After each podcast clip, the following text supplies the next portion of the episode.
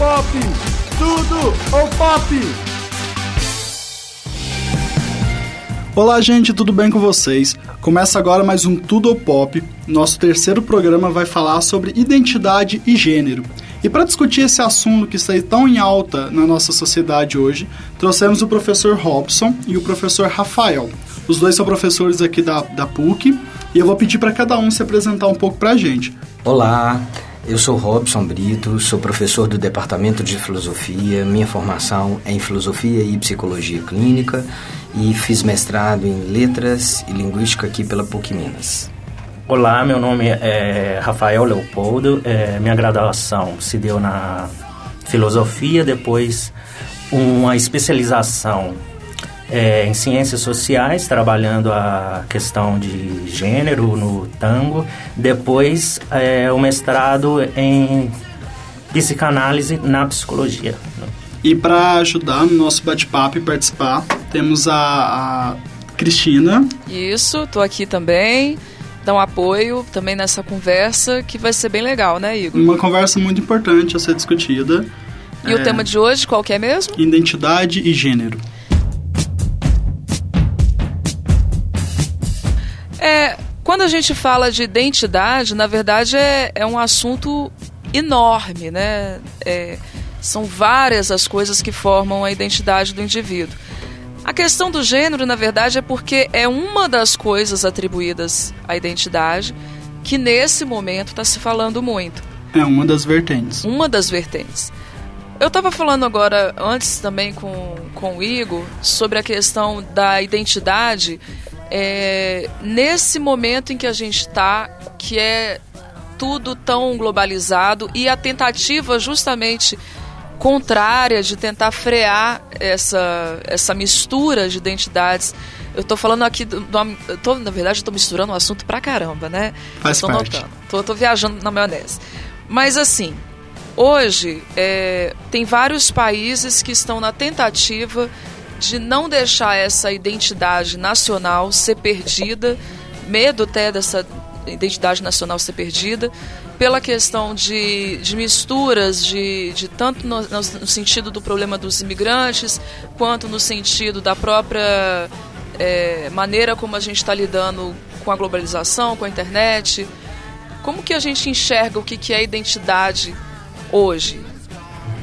Eu falei muito confuso, né? Desculpa, gente. Não, acho que não falou, não. É, eu acho que, respondendo a sua pergunta, como que a gente enxerga a identidade, eu acho que a gente primeiro precisa falar duas coisas. E aí eu acho que depois a gente pode ir conversando, eu, Rafael e vocês. É, na filosofia, então, na filosofia contemporânea, é, tem se feito uma crítica à ideia de um sujeito hoje autossustentável, que está no centro do, do, da racionalidade, daquele sujeito consciente, porque os estudos é, feministas que começaram na década de 60 e a própria psicanálise que vem atuando desde o início do século XX é, é, trouxeram que a subjetividade e a identidade do sujeito são atravessadas por, pelas questões da linguagem, da cultura, do próprio inconsciente e isso acaba é, questionando e colocando em, su, em, em, suspensão essa racionalidade do sujeito, aquele sujeito autônomo, aquele sujeito capaz de, de tomar decisões e agir sobre, sobre a sociedade, sobre si, sobre os outros. No século XXI, né, é, tem uma estudiosa argentina que é naturalizada brasileira, professora Paula Sibilia, ela diz que a gente tem que lidar agora, no século XXI, com outros corpos, outras subjetividades que vão se fazendo é, necessárias e vão sendo construídas e esses sujeitos vão construindo um novo modo de ser, um novo modo de estar no mundo. E só para passar a palavra para o Rafael, é, Patrick Charrodot, um estudioso da linguagem na França, ele fala uma coisa que você estava dizendo da identidade nacional, que é uma coisa que é preciso pensar em direção à questão dos estudos, principalmente dos estudos da linguagem, quando a gente pensa a identidade. Que é, em nome de que essa identidade está sendo feita? Porque ele, ele trata de pensar que os traços identitários eles vão é, passando do imaginário antropológico para um imaginário de crença e que vão terminando numa questão sociocultural, socioinstitucional. Né? Vou dar um exemplo. É, nós aqui em Belo Horizonte estamos recebendo, a gente tem um, tem um local aqui, uma igreja que recebe os sírios, os árabes, né? E, e especificamente os sírios. E, e, e tem o, o, supermercado Carrefour e tinham três sírios conversando e as pessoas chamaram a polícia porque acharam que eles eram terroristas. Por causa do sotaque, por causa da linguagem deles. E é, eles criaram uma perspectiva de uma, de uma representação em nome de uma identidade nessa perspectiva. Eles estavam só fazendo compra, eles são refugiados e estão aqui sendo acolhidos na nossa cidade. Só retomando é, o que o Robson é, apontou, é, primeiro, a, a, passagem mesmo dessa identidade, é uma identidade fixa, né, que a gente pensa ser uma identidade na filosofia, é a identidade ali é, moderna, a identidade cartesiana, que vai ter a quebra principalmente com a psicanálise. Né? Se era um eu fixo, na psicanálise a gente tem um eu que vai ser fragmentado, é, vai, vai ter um eu, um super-eu, um id, e depois vai sofrer mais fragmentações, porém, é, mesmo com essas fragmentações, a, o tema da identidade não vai se desfazer por completo. As lutas identitárias não vão se desfazer. Né? Por exemplo, é, na hora que fala da luta é, dos negros, nas lutas é, de minorias, essas lutas vão é, abarcar uma identidade. E quando a gente fala ainda sobre uma identidade nacional, é, esse aspecto ganha um âmbito ainda é, maior. Volta para o Robson citou, como isso é quase é produzido, né? e, e é uma produção. Né? A gente, quem produziu a nossa identidade é, brasileira? A gente pensa principalmente é, de forma literária em Gilberto Freire, né? a Casa Grande Senzala e e, e, isso vai tomando forma é, com o nosso conteúdo político. Eu estava falando, desculpa te interromper um pouquinho, com o Igor antes, é que a gente teve uma longa conversa, acho que por isso que também eu misturei tanto no início do programa. Mas identidade é misturada. Né? É misturado, né? Misturou Tamo coisa junto demais e misturado. Mas, por exemplo, em relação à identidade brasileira, a maneira como é trabalhado, principalmente a, a partir dos livros didáticos para a gente desde o início, é que a gente essencialmente a gente é mistura, né? Sim porque tudo que a gente vê, ah, isso é da cultura brasileira, ah, aí sempre vem no livro assim, isso pegamos do índio, isso pegamos do branco, isso pegamos do negro. É sempre dessa forma que é explicado pra gente. Talvez nesse universo que a gente está vivendo agora, mesmo esse fato que o Robson falou agora, que eu não sabia, eu tô, tô até pasma de pessoas terem ligado, é, denunciando supostos terroristas é, que estavam fazendo compras. É, mas a gente, eu acredito que a gente ainda tem uma certa flexibilidade dentro dessa identidade que a gente tem, por, por, por nos vermos como misturados, a gente é um pouquinho mais flexível para aceitar que outro entre e faça parte deste, de, dessa mistura também, né? Olha, Cris, eu acho que nem sempre. Aí eu acho que a gente, vamos só retomar uma coisa que o Rafael falou, que a psicanálise traz.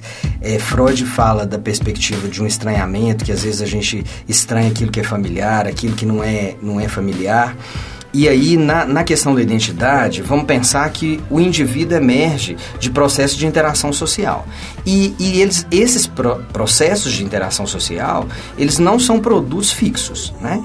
E aí, quando a gente vai tratar a questão da, da identidade, a gente aponta para uma questão da diferença.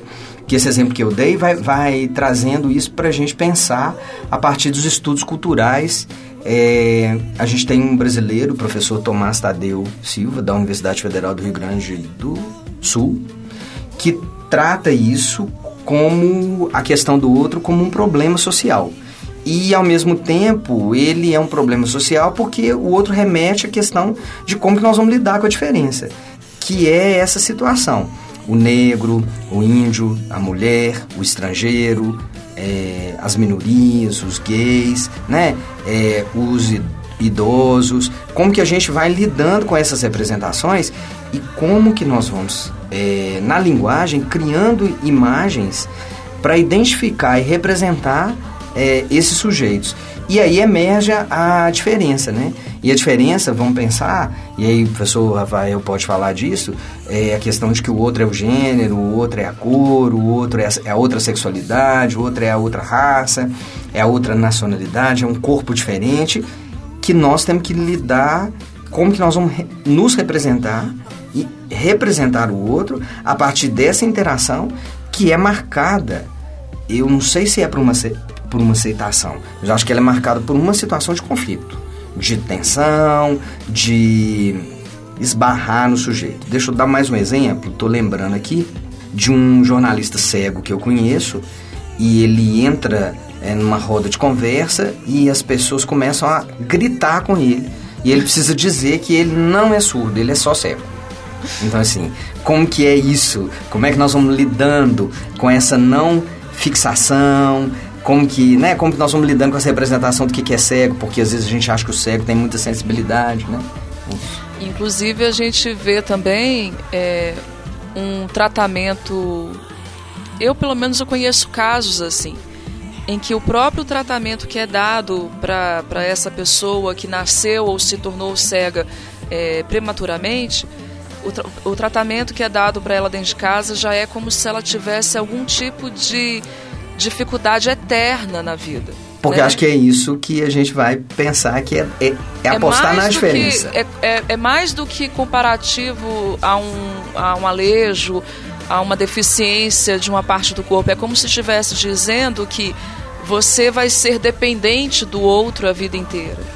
E, e aí essas pessoas elas têm na verdade uma grande dificuldade depois de romper esse laço de dependência justamente porque marca né, a criação da pessoa. A gente vê muitos exemplos de pessoas que são inteligentíssimas, que você vê que poderiam assim explorar esse talento de outras maneiras e ficam assim muito presas ainda a essa identidade de é como vocês falaram, a identidade que é feita a partir do outro, né?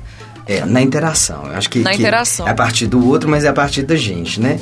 Vamos mexer com o Rafael, ele, ele estuda a Judith Butler ela diz que a identidade não é algo que a gente tem, mas é algo que alguém faz ou realiza ou representa ou constrói nas performances das interações que a gente vai fazendo, nos desempenhos, na, nas representações que os sujeitos vão, né? nos lugares de dizer. Quer dizer, quando esse jornalista fala assim, eu não sou surdo, ele está marcando na diferença uma, um lugar né? para essas pessoas que estão lá achando que ele está munido de sensibilidade. Deixa eu só dar um adentro aí. Talvez na fala do Rafael ele até consiga explicar pra gente. Mas o professor Robson falou aqui agora há pouco que identidade é mistura. Também. Também. Só que, porém, a identidade é um dos fatores que mais separam as pessoas.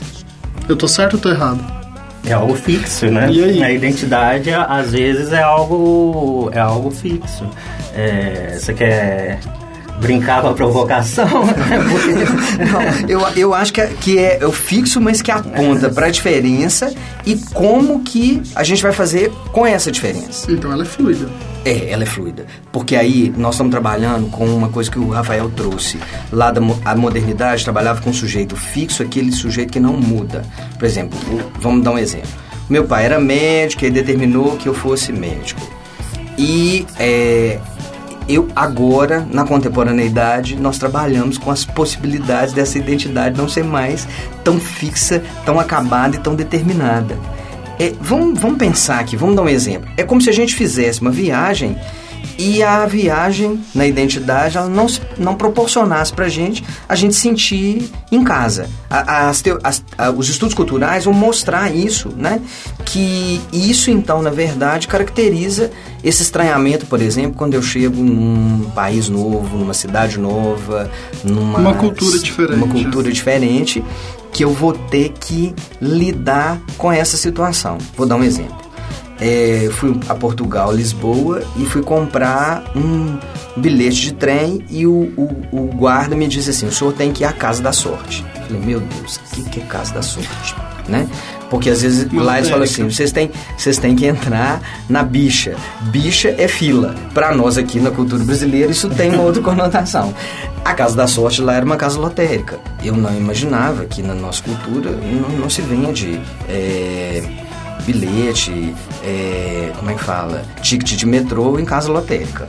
Então, é, é olha, a, gente, a, hora que a gente vai fazendo uma viagem, nós vamos não nos sentindo em casa. Se a gente não vai nos sentindo em casa, nós vamos classificando e projetando e julgando as pessoas a partir daquilo que vai sinalizando nas nossas semelhanças, mas também nas nossas diferenças. Como é que eu vou lidar com aquilo que não, não é familiar, aquela situação de estranhamento. Pode ser que a identidade traga mistura, mas pode ser e eu penso que a hora que a gente traz para a cena né, nossas histórias de vida, nas relações que a gente estabelece, é o dizer que é representado a partir dessas diferenças. Né? Gostaria de apontar, por exemplo, a, o social é, nesse âmbito. A gente pode pensar duas temporalidades. Uma é mais fixa, é, que e aí a gente pode pensar no fixo da instituição, no fixo do sujeito, e essas, e essas instituições vão ser, é, vão, vão produzir mesmo, é, a gente pode pensar em tecnologias de produção de, de sujeitos fixos. Né? Essas são as instituições mais duras. E uma outra temporalidade é uma temporalidade do agora. Rafael, cita só algum exemplo de instituição mais fixa, mais dura, só para a gente conseguir ilustrar. O, a, a gente tem, é, por exemplo, uma, uma gama de processos, uma, uma gama de ambientes é, sociais em que a gente forma a nossa identidade e outros ambientes é, sociais que essa temporalidade é, talvez seja mais fluida. E, e nessa fluidez é, a gente vai é, chocando, né? vai, vai, é, vai tendo o embate. Né? Então, há, uma construção de determinada. E aí que eu estou trazendo é, o social, há ambientes é, de produção, de uma produção dura, há um ambiente com a produção é, mais maleável. Isso a gente pode pensar numa brincadeira numa escola, isso a gente pode pensar. É, na, na, brincadeira dos adolescentes, né? No momento que vai que a que desde de uma, sex, de uma sexualidade ou desde uma identidade é, racial, que isso vai se tornar mais forte ou vai ser um elemento que a gente pode tratar com maior é, fluidez. Né? Então a gente pode é, pensar essas temporalidades, a primeira, a mais fixas, vai quase criar uma ontologia, vai falar, não, é assim. A outra, essa identidade, e pensar esses, esse agora em constante transformação, vai falar, não, pode ser um pouco diferente, né? Então, há um embate dessas temporalidades e isso não é somente sobre teoria queer, sobre gênero, é sobre o ambi ambiente democrático que não é, é somente criar uma harmonia, é viver no antagonismo, né? De pensamentos, de reflexão. É, nessa linha que o Rafael está trazendo, me lembrei aqui do círculo de Bakhtin, né? Bakhtin e o círculo dele na Rússia, quando eles foram fazer a virada linguística, eles vão dizer que quando nós falamos, nossos sujeitos sociais, nós falamos e somos atravessados pelas vozes sociais. O que, que são vozes sociais? É que eles vão dizer que quando a gente fala, nós não estamos sós, né? E que essas vozes circulam entre nós. Vamos pensar que o Rafael trouxe essa questão das instituições mais duras. Vamos pensar que a escola, ela determina, por exemplo, como que as pessoas fazem, o que, que elas vão ser, como que elas poderão ser. De repente, um sujeito que entra para fazer um curso universitário, porque a família determinou, porque aquilo tinha uma repercussão no mercado de trabalho, ele se identifica, por exemplo, com a parte de artes nessa, nessa, nesse curso e resolve mudar o cenário dessa profissão e ir para uma outra profissão. Ele faz uma flutuação, né? O que, que eu estou querendo dizer? Que as posições que os sujeitos vão criando, elas hoje na contemporaneidade, os estudos mostram para gente que a gente não pode entender que o sujeito está ali é, só para cumprir uma, uma função, um papel, mas que aquilo não faz parte só da autobiografia dele, não é uma coisa linear, mas que às vezes ele vai ter que lidar com uma questão é, contraditória, ele vai ter que reposicionar, ele vai ter que mudar de posição. E aí a gente pode ir vendo, assim, do ponto de vista do campo da, da formação identitária, como que hoje, é, por exemplo, estou é, me lembrando aqui, as pessoas vão lidando com as novas tecnologias. Né? A escola, por exemplo, tem que enfrentar a entrada do celular, a entrada das novas tecnologias por um aluno que hoje é multi, vamos pensar assim. É, ele é capaz de estar tá olhando o celular, está escrevendo uma mensagem, está prestando atenção naquilo que o professor está falando, está lendo na tela do, do celular, está lendo um texto impresso e está interagindo com outros colegas no WhatsApp. Quer dizer, ele vai fazendo várias coisas ao mesmo tempo. Se a gente pensa e retoma isso há 20, 30 anos atrás, a gente não tinha uma entrada disso nessa identidade aluno na escola. A Isso própria professor... rapidez, da fluidez dessa identidade também é uma coisa que é, é justamente isso que, que dificulta a gente saber como interagir com esse próximo, né? Sim, e aí nós vamos interagir na diferença. Aí eu ia falar, só para encerrar essa parte da minha fala, que nós professores ficamos às vezes em pânico porque temos uma coisa na, na nossa, no nosso lugar de dizer, na nossa formação identitária de professor, que bastante hierarquizada, bastante assimétrica na relação com os alunos, de controle, e que isso às vezes foge do nosso controle. E deixa eu só tirar uma dúvida aqui então. É, esse exemplo de que as pessoas estão cada vez mais flexíveis para poder trocar de curso, igual você falou, uhum. é, a gente pode falar que é uma, uma identidade mais é, flexível. Sim. E isso tem alguma relação com a globalização? Sim. Deixa então eu dar um exemplo da minha pesquisa.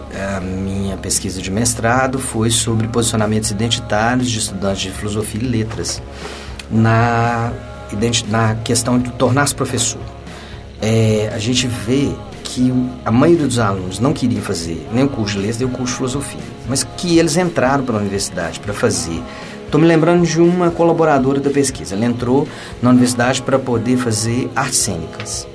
Não se identificou com isso, mas ela se identificou com uma professora que era professora de filosofia da arte e aí ela lembrou, era ela daqui de Belo Horizonte, ela estava fazendo isso no Rio Grande do Sul, o curso no Rio Grande do Sul. Aí ela lembrou que ela tinha assistido uma palestra no PUC Aberta aqui da PUC Minas e que ela resolveu então vir para PUC Minas e fazer é, filosofia. Outro foi interessante porque ele queria fazer engenharia mecânica na UFOP, ele viu que não deu para passar. Olha, o sujeito vai, vai percebendo isso. Ele aos pontos do Enem não ia dar para ele passar no vestibular de engenharia mecânica. Ele resolveu fazer história, não passou em história e foi parar no curso de letras. E quando parou lá no curso de letras, ele gostou do curso de letras. Estou me lembrando de uma aluna do jornalismo que não gostou do jornalismo e que está indo para o curso de letras. Então, o sujeito vai, do ponto de vista dessa identidade profissional não é alguma coisa fixa assim. É, você entrou no curso, você tem que terminar e, e vai fazer isso. Ele vai se identificando, desidentificando, construindo, reconstruindo. Bom, isso não é um processo simples. Provavelmente é um processo que causa tensão, é um processo que causa conflito. Talvez é um... até mesmo encorajado um pouco pela, pela capacidade que a sociedade agora tem de uma maior mobilidade social, né? Sim, e eu acho que aí é o processo da globalização, das exigências que a contemporaneidade faz para nós enquanto sujeitos, né? E esse efeito de que aí nós temos que nos deparar para nos definir como pessoas, né? Como gênero, como cor, como raça e assim como profissão, né? E, a, e assim sucessivamente. Eu, eu, acho também que tem um papel aí é, importante da, da internet também. Hoje o sujeito ele vê uma pessoa que às vezes não tem uma formação numa área, mas pelo fato dela ter se colocado na, nas mídias sociais, na, na internet, ela consegue veicular o trabalho dela, ela consegue fazer com que aquilo ali em qualquer nível no trabalho dela renda algum tipo de fruto. Sim. A circulação das informações é inegável. Elas, nos últimos 40 anos, elas são. E talvez rápidas, isso que né? encoraje essa pessoa hoje a ter uma maior mobilidade, ter uma maior flexibilidade é, na identidade dela profissional, né? É, pode ser que sim.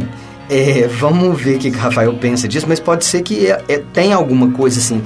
Não sei se dá pra gente é, precisar isso, uhum. porque tem alguma coisa inconsciente que, que atravessa o sujeito, tem alguma coisa da linguagem que atravessa o sujeito, tem alguma coisa do movimento social, das interações culturais, isso que você está trazendo, da internet, o que o Igor trouxe da globalização, da, das mídias sociais, de como que isso atravessa o sujeito e ele pode fazer outras experiências. Quer dizer, eu acho que essa possibilidade, há uma possibilidade que o sujeito é mais poroso, ele é mais aberto, ele vai se fazendo assim. Né? Ele, ele, é um, é, ele não é tão fechado quanto o sujeito lá do iluminismo, o sujeito é, do início do século XX, né? mas ele é um sujeito que vai se fazendo e entrando em conflito, refazendo, é, reposicionando. Né? Eu não sei se dá para a gente precisar. Eu, eu trocaria a palavra do Igor de globalização para liberalismo e neoliberalismo, né? porque eu acho que aí ficaria mais é, preciso a questão do trabalho. E teria outra precisão no sentido de que às vezes não é necessariamente uma quando a gente pensa numa fluidez, no, no, no líquido, né, do, quando para usar o termo do Balma, às vezes não é, ter, não é tão líquido assim. Às vezes vem como um tsunami, às vezes é duro. Às vezes mudar de emprego é duro. É, às vezes mudar uma identidade não é tão é fácil. É, só para puxar para a teoria queer, se é uma fluidez é, nesse ambiente, a gente pode pensar a fluidez do, do masculino. Esse teve uma grande mudança com relação ao trabalho é, nas últimas décadas. Né? É, teve uma uma mudança de posição é, com relação à mulher, teve uma fluidez do papel, teve uma. Então, é, ele sair daquele do homem provedor, né, para estar ao lado é, da mulher, é, esse choque é, gerou esse, esse choque que é econômico é, gerou uma mudança no ambiente familiar né? então é, um mote do, do feminismo né que eles é, trabalham que o que esse privado é, também é político, talvez seja é, interessante lembrar. Então acontece é, essas mudanças e eu vejo o, o, masculino como uma grande mudança é, na atualidade. É, é, exigido que o homem mude é, de algumas formas e pode mudar tanto de uma forma muito positiva por exemplo, é, quando uma mulher toma o papel é, principal na casa, por exemplo, como a provedora, como aquela que trabalha, o homem muitas vezes tem que se reestruturar e ele toma conta de casa. Né? E ele tem uma relação mais afetiva com os seus filhos. Ou pode ter uma visão, é, uma posição muito negativa que é ele não aceitar é, e não, não reconfigurar e tratar de forma violenta. Né? As duas identidades estão, na verdade, se transformando, a feminina e a masculina, né? Não só no aspecto de, de trabalho, mas na, na própria posição social que ocupam, a maneira como, como se enxergam mesmo. É, talvez para é, a gente ainda ache um pouco confuso quando a gente vai falar, por exemplo, de feminismo, é um dos assuntos mais polêmicos que existe no momento, mais confusos, porque principalmente pela questão da propagação enorme disso na internet, né? De um grande material também, grande de, um, material de grande... e, e assim muitas vezes vistos de forma superficial e ao mesmo tempo aquela avalanche de informação que vem toda de uma vez só, né? E, e aí a gente fica questionando muito assim: isso é, é ser feminista ou isso não é? Isso é o, o que a gente tem que considerar que é a identidade feminina ou não? É, quando a gente vê os comentários das pessoas, é que a gente vai entendendo melhor como que isso está confuso para elas, né? Alguém coloca lá uma foto é, que todo mundo já deve ter visto, fazendo alusão àquele pôster é, dos Estados Unidos para a guerra. que, que a mulher levanta o punho. Sim. E ela tá com uma espécie de uma. Um gorro. um pano vermelho na cabeça e tal. Inúmeras garotas já tentaram repetir aquela imagem e como se aquilo ali tivesse uma associação direta a, ao feminismo no sentido, pelo menos essa é a conotação que muitas delas colocam, né? No sentido de, é, de que a mulher é forte, de que ela tem capacidade de fazer as coisas, de ser livre, independente e tudo mais.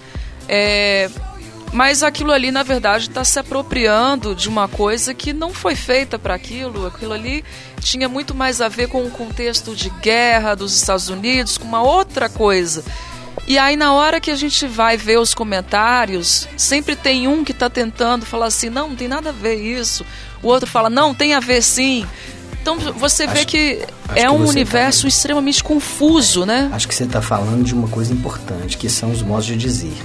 Os modos de dizer, eles apresentam características que estão ligadas aos sujeitos, mas como que os sujeitos se apropriam disso, né? Exato. Em nome de que essas pessoas vão criando aí, você estava falando, estou lembrando aqui, nos últimos tempos no Brasil, né, com a saída da presidente Dilma, é, quando a revista Veja traz para a cena, a cena política, a cena social, a cena das nossas casas, a manchete, lá a capa de Marcela Temer, é, como Bela Recatada do Lar. Ah. E se a gente pensar a reação Tô lembrando da reação de minha tia de 91 anos que resolveu falar: é, você usa aí o seu Facebook e, e me põe. É, ela tá de cabelo vermelho, ela pintou o cabelo de vermelho e pôs lá, bela recatada do lar e ela cruzando os braços. Ela é da década de 25, né? Da década de 20, lá do século é, do início do século. Ela tá de bra ela, na foto ela tá de braços cruzados diante das panelas do fogão. E, e falando assim, não sou bela, não sou recatada e não sou do lar. Então, assim, olha, isso vem, ela nem usa Facebook, mas isso vem para marcar isso. E quantas reações do bela, recatada e do lar. Quero só retomar uma coisa que o Rafael falou, que eu acho que é importante, que vocês estão falando, que a gente está discutindo aqui, da visão do mundo e dos valores. E isso, então, é marcado, às vezes, por muita tensão, né? Tô lembrando aqui das manifestações contra a presidente Dilma, só para trazer essa questão da, da mulher no poder, que o Rafael falou quando ela toma, ocupa a casa. Eu fui pensando, quando ela toma e ocupa é, o lugar da presidência, né? É, a- as digressões em direção ao erro da palavra presidente, presidente e presidenta. E se a gente vai retomando isso na história da língua portuguesa, existe essas palavras, né? A palavra presidenta é a mulher que preside alguma sessão, mas as pessoas vão reverberando que estava errado. Eu estou só querendo chegar à perspectiva de enten- em- fazer entender aqui na nossa discussão que a linguagem não é uma coisa impune, é uma coisa neutra. Quando a revista põe lá Bela Recatada do lado, ela está dando um recado é, para as mulheres brasileiras, para os homens, para as relações que nós vamos estabelecer e marcando tensões e criando imagens como essa que você estava Exato. trazendo, criando imagens da mulher numa cena, num cenário, numa, estabelecendo uma fronteira. Uma fronteira do dizer, uma fronteira do agir, uma fronteira do representar, o que que seja mulher, né? Fico eu pensando, por exemplo, professor, a, a, a presidenta Dilma estava um pouquinho mais gorda, as pessoas começaram a é, disseminar no WhatsApp o vestido dela e que ela estava gorda, que ela estava parecendo um, um botijão de gás. Vamos lembrar aqui quantos presidentes nós tivemos que eram gordinhos e que ninguém fez isso. Né? Eu- a gente pode falar assim, mas não tinha um WhatsApp, mas tinha fotografia, tinha jornal, tinha forma de trazer isso. Mas por que que traz isso para a cena? Por que, que permitimos? É, é como se a gente tivesse da- dado um certo aval. Não, ok, você sendo homem não tem problema você estar um pouquinho acima do peso. Agora, a mulher, a identidade feminina, ela não pode é, ter esse poder é, todo, que é de presidência, se ela não estiver dentro de uma determinada condição. E no caso aí, sendo bela e recatada do lar. E é isso que você fala, só para eu falar isso e depois se alguém quiser falar, você acha que a gente está caminhando para nossa conclusão? É, esse posicionar, esse dizer é um ato vivo. E isso está dentro dos posicionamentos discursivos, que são sociais, mas nós temos que entender que a linguagem é uma prática social. E quando a gente entende isso, inclusive na perspectiva da diferença. que muitas vezes isso não é uma coisa simples, né? Isso marca. E só para encerrar, tô lembrando de uma imagem que não sai da minha cabeça nas primeiras manifestações pró-impeachment, de uma menininha bela, é, vestida da bandeira do Brasil para variar, né? E com um é, dizer, um cartaz dizendo é, fora Dilma porque você é feia. Então, olha, junta aí essa dimensão da beleza, do lugar, do lugar da presidência, do lugar da mulher. Então, se ela fosse bonita, não teria não, impeachment. aí a pergunta também ou, é ou então, se, se, ela, se, ela, se ela não fosse mulher, não teria impeachment. Então, se, por né? exemplo, é, se, se fosse um homem e ele, ele fosse feio, também justificaria ela colocar isso no cartaz? É, ou ele era belo, recatado e não do lar. Porque se a gente for lembrar disso, é, o presidente que sofreu o impeachment antes era justamente o, o presidente que o país inteiro via Esportista, como o né? primeiro que era bonito. É, esportista, né? Esportista, É, que aparecia sim, na televisão fazendo Cooper. Sim. né? Então, olha, vamos fazer uma pausazinha, rapidinha, e aí a gente volta. É um assunto que dá muita discussão, um assunto que tem muito conteúdo. Vamos tomar um café e a gente volta em seguida.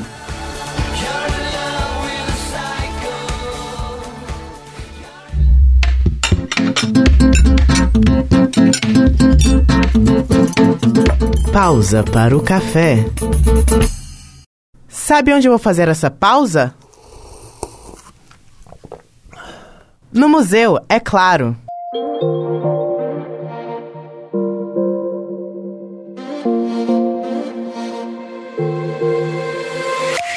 De 15 a 21 de maio acontece a 15ª Semana Nacional de Museus.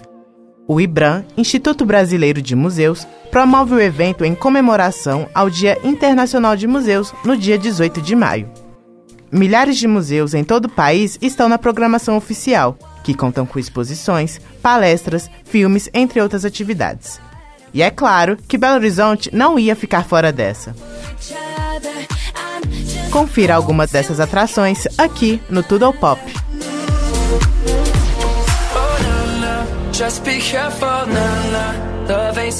O Circuito Cultural da Praça da Liberdade oferece diversas atrações em seus museus, como a exposição Los Carpinteiros, no CCBB. Exibições de filmes, conversas e exposições fazem parte da programação do Espaço do Conhecimento UFMG e do Memorial da Vale.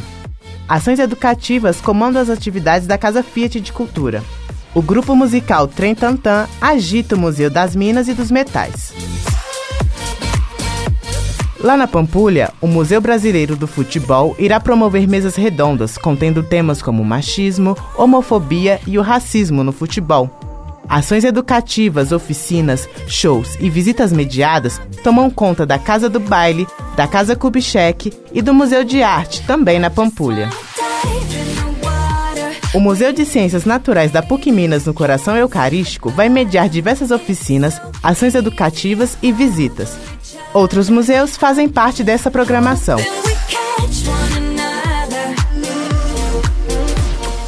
Mais informações como horários, datas e endereços você encontra no site guia da programação.museus.gov.br. Meu nome é José Alberto Rodrigues e essa foi a pausa para o café.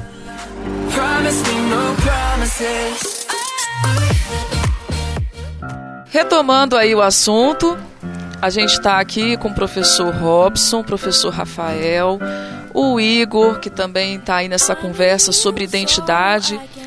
É, Agora, a gente tem um, uma, uma, um assunto também que eu, não, eu gostaria de não deixar de, de conversar hoje, porque a gente está falando tanto sobre o papel da mulher, o papel do homem, tudo isso tem uma relação tão íntima com a identidade. E a identidade, como a gente falou antes, é, para você lidar com o diferente, você tem que. Você acaba lidando a partir do, do que você conhece de você né, da sua identidade que você entende que é a sua, né? Você entende o outro a partir de você. É, talvez por isso mesmo seja tão confuso agora que a nossa sociedade está começando a, a abrir para outras possibilidades. A possibilidade, por exemplo, de que exista, exista mais do que é, simplesmente é, dois gêneros, do que talvez exista mais do que uma orientação sexual.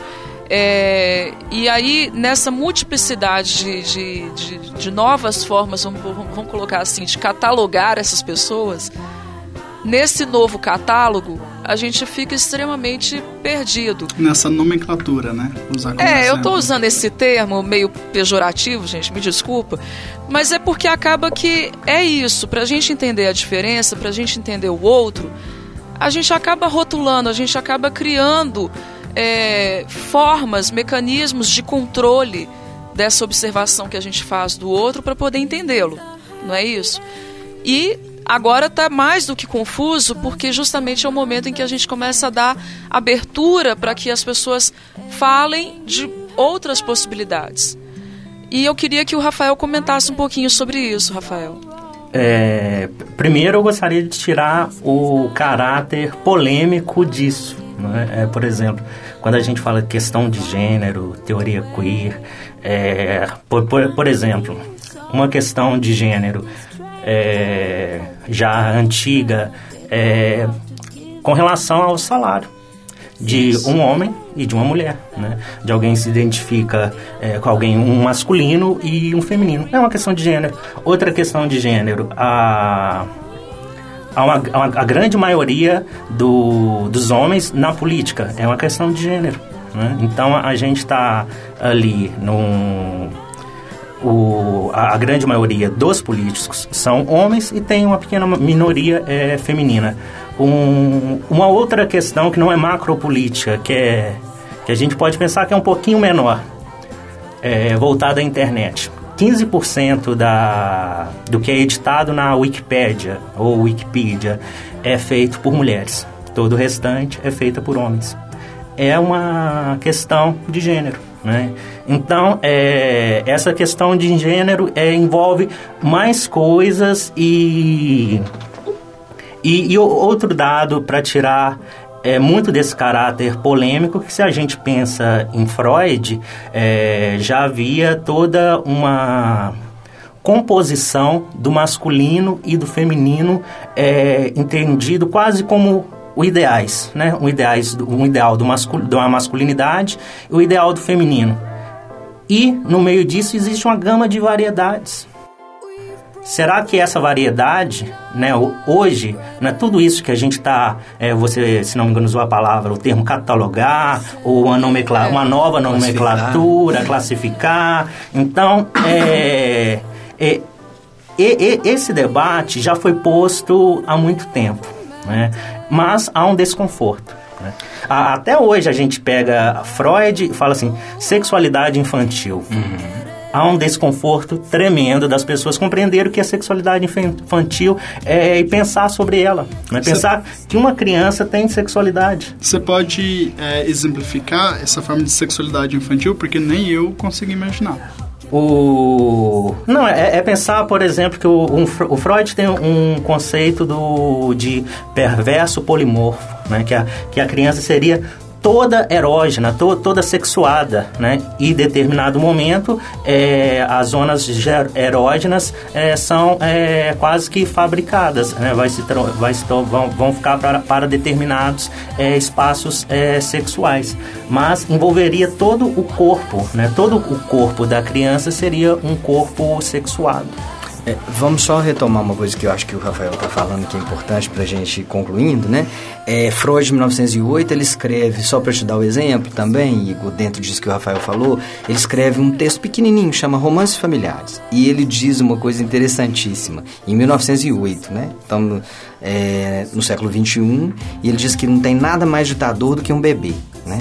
Então, ele, ele, ele faz essa alusão porque o bebê vai controlar na relação é, com a função materna, a função paterna, como que vai ser a dinâmica.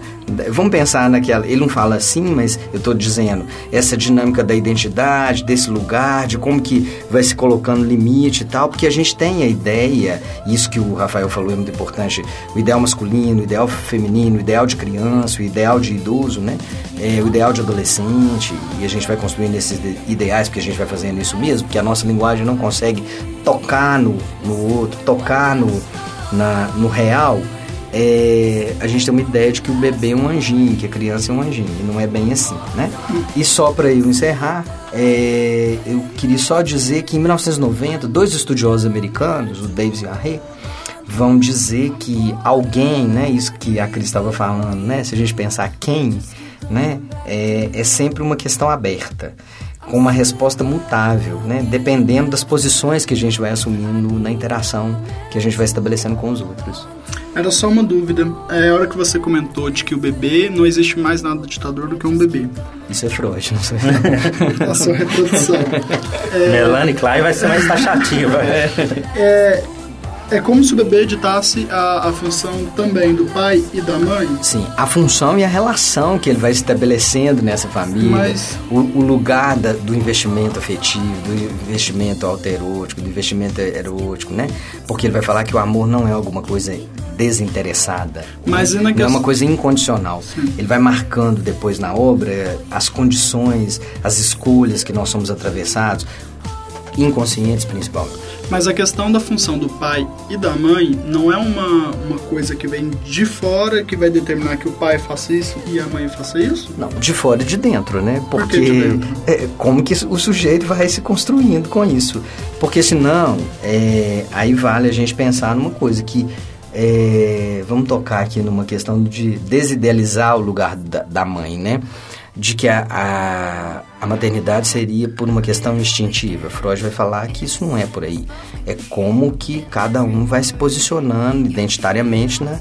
Tanto é que ele diz que um adulto experiente, que pode ser um homem ou mulher para exercer essa função materna. Estou aqui pensando, só para finalizar mesmo minha fala, é, as mães que morrem no parto. Né? Então, se fosse localizado na questão biológica, esse bebê estava fadado a morrer, mas não está, ele tem o pai, tem os avós, tem alguém que pode, um adulto experiente que pode cuidar dele, introduzir. Inclusive não necessariamente uma mulher. Sim, não necessariamente uma mulher. Introduzir ele no campo da linguagem, da vida, do afeto, da eroticidade, da sexualidade, da vida, né? Daquilo que é, que é vivo, de inserir ele no mundo humano.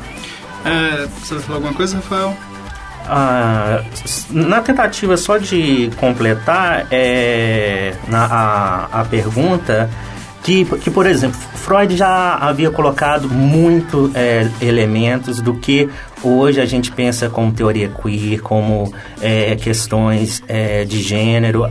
Há estudos é, fortes fazendo essa, essa comparação entre psicanálise é, e teoria queer. E se há uma grande mudança, é principalmente ali nos anos 60, é, com com determinadas micropolíticas, né? A, o movimento negro, o movimento é, gay, o feminismo. Então, é, essa, esses grupos vão dar possibilidade de uma, de uma criação é, de novos é, atores sociais, é, de novas possibilidades, e, e aí vai tendo um, um novo formato. Né? Mas, e uma nova produção também teórica é, que vai surgir deles. Talvez essa seja é, uma grande diferença, por exemplo, da teoria queer. É, não, não, não vai ser somente. É, vai, vai ser uma, pro, uma produção é, dessas minorias. Né? Talvez isso seja é, interessante salientar. Deixa eu só fazer uma pergunta, talvez para encerrar, se alguém quiser falar mais alguma coisa. Para o Rafael. Rafael, é, vendo que o gênero está dentro da, da identidade é, se, a, se, a, criança, por exemplo, se reconhece como um homem e aí no, no processo de adolescência ela se descobre gay, o gênero dela vai ser capaz de mudar a identidade dela? É, eu, eu, eu, fiquei um, um pouco confuso agora. Ele está falando de gênero é. e orientação sexual. São é. duas coisas distintas. Né? É, é, é, por exemplo, um, um homem que. Ele se enxerga como homem. Sim. Isso né? na adolescência, porque geral, Ele... geralmente é a partir dos, dos 12. Eu tô falando como exemplo de mim.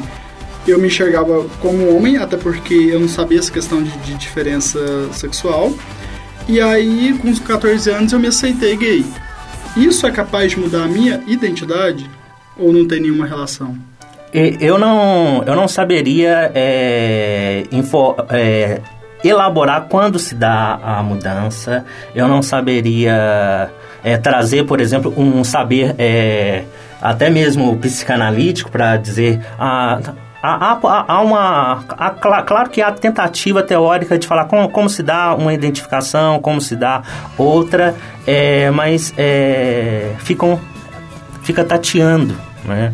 Ah, se há algo que eu posso dizer por meio da filosofia, é como existe uma relação, por exemplo, é, heterocentrada social e dizer as outras configurações.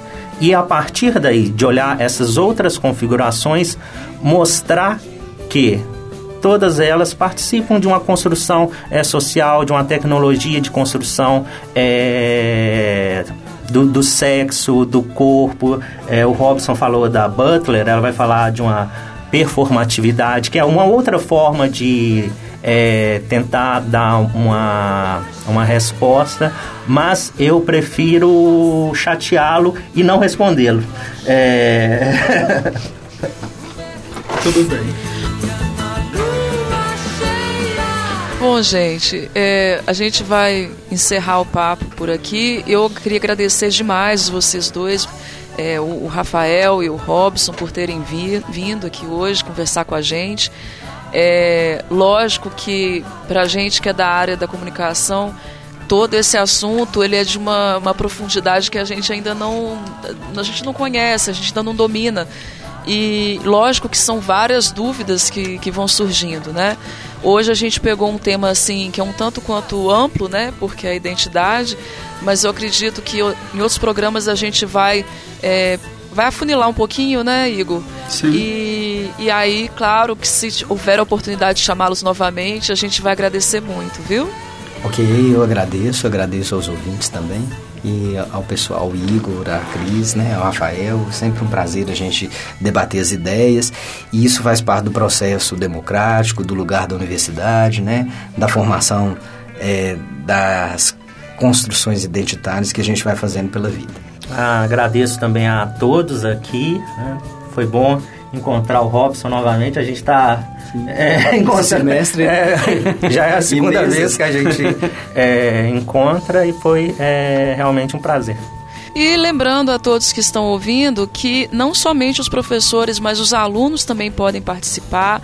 Esse é um espaço que a gente quer manter aberto aqui toda semana, na quarta-feira, é, sobre diversos temas.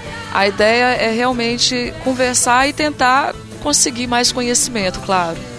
Então, Igor. É, eu queria agradecer a participação do Rafael, do Robson, da Cris e fazer uma chamada para o pessoal estar tá sempre acompanhando o programa, que é um espaço da gente discutir questões sociais, políticas e questões pop também, né? Então fique atento nos próximos programas. É isso aí, tudo ou pop. Tudo ou pop, tudo ou pop, tudo ou pop, tudo ou pop. Essa foi uma produção do Lab SG para a Rádio Online PUC Minas. Ouça mais em fca.pucminas.br barra rádio.